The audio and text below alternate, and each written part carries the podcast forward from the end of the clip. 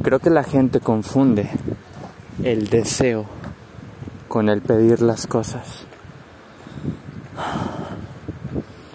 El deseo proviene de un sentimiento, de una sensación de separación, de interpretar que eso que deseamos está lejos de nosotros.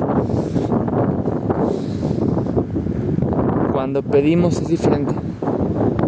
Muchas veces se nos olvida que hace miles de millones de años hicimos la expansión más grande, que fue el Big Bang. Éramos vacío y nos convertimos en un universo y posiblemente en un multiverso también. Demasiadas expresiones, demasiados escenarios, incontables. Pero el punto no es si los puedes contar o no los puedes contar. La cuestión es que todo eso proviene de nosotros. Todo viene a partir de una misma mente. ¿Cómo lo explico de una forma sencilla?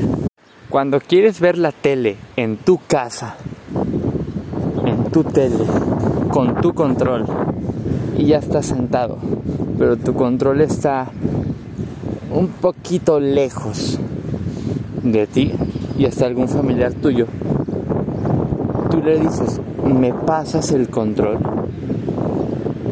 No estás deseando, estás pidiendo. Porque cuando tú pides ya tienes la certeza total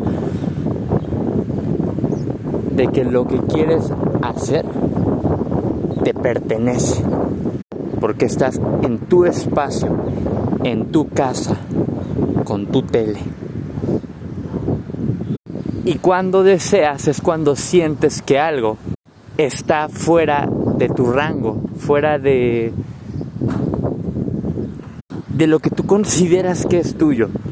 Y por eso cuando deseamos casi no se nos concede nada porque se nos olvida una verdad universal, una verdad bastante grande.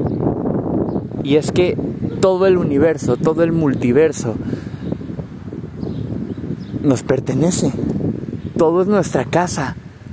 Las fronteras, las propiedades, eh, todo eso fue una forma en la cual la identidad intentó querer sentirse importante, querer sentirse lo suficientemente grande ante la grandeza del ser. Y la gran diferencia con el ser es de que este es dueño de todo.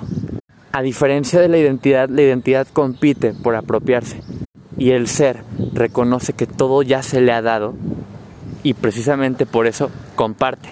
Por más que nos esforcemos por complacer a la identidad, de hacerla sentirse abundante, llena de sí misma, jamás terminaríamos. Por eso hay que vivir desde el ser, desde el reconocimiento eterno, que todo ya está, y simplemente pedir lo que tú quieras. ¿Por qué?